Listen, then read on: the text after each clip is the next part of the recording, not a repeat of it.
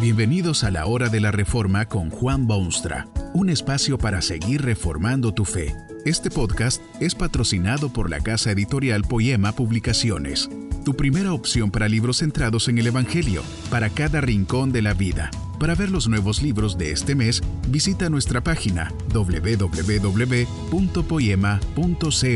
Ahora escuchemos a Juan Boonstra con el programa de hoy. Mucha gente cree que todo está bien con sus almas porque todo está bien con sus saberes, sus parientes o su conducta. Desde tiempo inmemorial, el hombre ha estado involucrado en esta empresa de protegerse contra el infierno con su modo de vivir en la tierra. Esta empresa lo lleva a realizar enormes y monumentales obras, muchas de bien general y personal. Aún en un mundo cristianizado, o quizá especialmente en semejante mundo cristianizado, los esfuerzos humanos por asegurarse el reino de Dios son aparentes. Muchísima gente que se dice cristiana siembran el bien entre los hombres, promueven la paz internacional, combaten las carreras armamentistas, odian el racismo y la corrupción, y con todo ello creen estar echando las bases del prometido reino de Dios en la tierra. Muchos son envidiablemente religiosos, cumplen con todos los requisitos y fórmulas de religiones oficiales, hacen caridad y beneficencia, doblan sus rodillas ante objetos santos y son leales a principios morales enseñados en la niñez se sorprenderían y se verían sacudidos en su fuero interno si oyesen las palabras pertinentes de Jesucristo. Dijo él, categórica y claramente, que nadie puede ver el reino de Dios a menos que nazca de nuevo. Este nuevo nacimiento es ciertamente una cosa por demás misteriosa, más misteriosa que el primer nacimiento o el natural. El segundo nacimiento es misterio mucho más profundo todavía es obra exclusiva del Espíritu Santo de Dios. Es un acto momentáneo, instantáneo y no un proceso. Ocurre generalmente cuando alguien escucha el mensaje redentor del Hijo de Dios. Es irresistible por parte del hombre. Es la introducción en el hombre de un nuevo principio de vida, una nueva perspectiva, nuevos motivos, lo que la palabra de Dios designa como el hombre nuevo. Decía el apóstol Pablo a este respecto, si alguno está en Cristo, nueva criatura es. Las cosas viejas pasaron y aquí todas son hechas nuevas. Este misterio fue el tema de la conversación que mantuvieron una noche Jesucristo y un tal Nicodemo en Jerusalén. De esta conversación se desprende claramente no solo que el reino de Dios es imposible sin el nuevo nacimiento, sino también que todos esos esfuerzos humanos por ganarse ese reino son inútiles resulta obvio de esa conversación que no se puede ganar entrada al reino de Dios como premio o mérito especial. Nicodemo era, a ojos vistas, un ejemplar humano que bien podría servir de modelo. No había en toda aquella anciana ciudad una sola persona que podría merecerse el reino de Dios con más derecho que Nicodemo. Si se hubiese buscado la personalidad del año en Jerusalén, seguro que habrían seleccionado al distinguido Nicodemo. Pero no es posible entrar en el reino de Dios por mérito personal o privilegio especial. De vez en cuando hay personas a quienes se les acuerda un privilegio especial, una distinción personal, un premio que separa del resto de las masas, pero esto no es posible en lo que respecta a la entrada en el reino de los cielos. Fue a ese ejemplarísimo Nicodemo que Jesucristo le dijo, de cierto, de cierto te digo que el que no naciere de nuevo no puede ver el reino de Dios. ¿Qué increíble desengaño habrá sido para el noble Nicodemo oír semejantes palabras en los labios del singular maestro. Hasta es posible que Jesús se dolió de tener que decirle tan importante verdad, porque Nicodemo era muy buena persona, y si alguien se merecía el reino de Dios, Nicodemo era excelente candidato. Tampoco se puede entrar en el reino de Dios a raíz de la ortodoxia o aceptación ciega de las doctrinas o enseñanzas de Dios. Este Nicodemo era según la Biblia misma, un principal entre los judíos. Esta designación lo pone en el pedestal de los grandes defensores de la palabra de Dios y en puesto de liderazgo espiritual en su nación. Este tipo de personas se sabía de cabo a rabo todos los preceptos del templo central, se sabía de memoria los pasajes pertinentes de las escrituras, conocía íntimamente las tradiciones numerosas de los padres espirituales como fariseo. Nicodemo era lo que podría llamarse la crema de la élite nacional. Hasta el más insignificante detalle en sus puntos de vista y opiniones era impecable. A este Nicodemo Jesús le dice con cierto grado de ternura, de cierto, de cierto te digo, que el que no naciere de nuevo no puede entrar en el reino de Dios.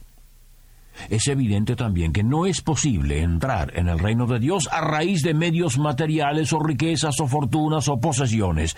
La personalidad misma de Nicodemo indica un hombre seguro de sí mismo, habituado al éxito, acostumbrado a los triunfos personales. Era seguramente un hombre de grandes medios porque no era posible ser príncipe en Israel y ocupar los puestos que ocupaba Nicodemo sin tener abundantes recursos económicos y mucho más que seguro social. Era un hombre hombre de medios y objeto de la envidia de todos los pobres que lo veían con sus túnicas de púrpura y sus aires de superior.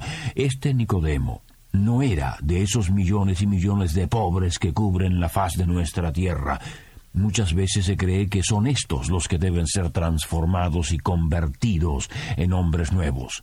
La gente como Nicodemo ya disfruta de toda la gloria que se puede dispensar a otro humano, disfrutan de todas las comodidades habidas y por haber, no se preocupan por el futuro ni por el bienestar de sus familiares, porque todo lo tienen a su alcance. Así era Nicodemo. No era hombre de las masas empobrecidas, sino de la aristocracia privilegiada. Y a él le dijo Jesús personalmente, de cierto te digo que el que no naciere de nuevo no puede ver el reino de Dios. No hay fortuna suficiente para sobornar al celador de las puertas del cielo. No hay alcurnia de suficiente estatura como para entrar en el reino de Dios. El nuevo nacimiento es la única alternativa, el nuevo nacimiento. Se levanta en el pecho incierto de Nicodemo un nuevo rayito de esperanza. Ciertamente será posible ganarse entrada en el reino de Dios con una conducta intachable. Toda su vida y con increíble seriedad había intentado guardar cuanto mandamiento llegase a sus oídos. Quería asegurarse que tenía derecho al reino de Dios. Había ayudado a pobres y protegido a las viudas y asistido al templo y cumplido los requisitos del mismo. Se inclinaba en oración diariamente, guardaba limpia su lengua y esperaba la gloria como el insomne que espera la luz del nuevo día pero se sentía inquieto en su interior. Sí, sí, sí, sí, había vivido la vida perfecta, irreprochable, tan perfecta como el mejor de sus contemporáneos. Pero aún así había una quemante duda en su alma. Oye que ha llegado a la comarca un nuevo maestro, uno que dice haber venido del mismo cielo al cual él aspira. Ha oído cosas fascinantes sobre este maestro. Su inquietud se vuelve nerviosismo. De noche, bajo el de tinieblas para que sus amigos no lo viesen, se dirige a ese Jesús de Nazaret. Quiere asegurarse de que todos los requisitos de la religión han sido debidamente cumplidos. Si hay alguna otra cosa que él, Nicodemo, debe hacer, debe cerciorarse lo antes posible. Y cuando al fin tiene su encuentro con Jesús, éste le dice que todas sus buenas obras carecen totalmente de valor alguno en lo que se refiere a su deseo de entrar en el reino de Dios. A ese reino de Dios, le dice Jesús, no se puede entrar ni por la bondad, ni por la caridad, ni por la religiosidad, solo por medio del nuevo nacimiento. Quizá usted mismo se parece a Nicodemo. No es mal ejemplo este Nicodemo.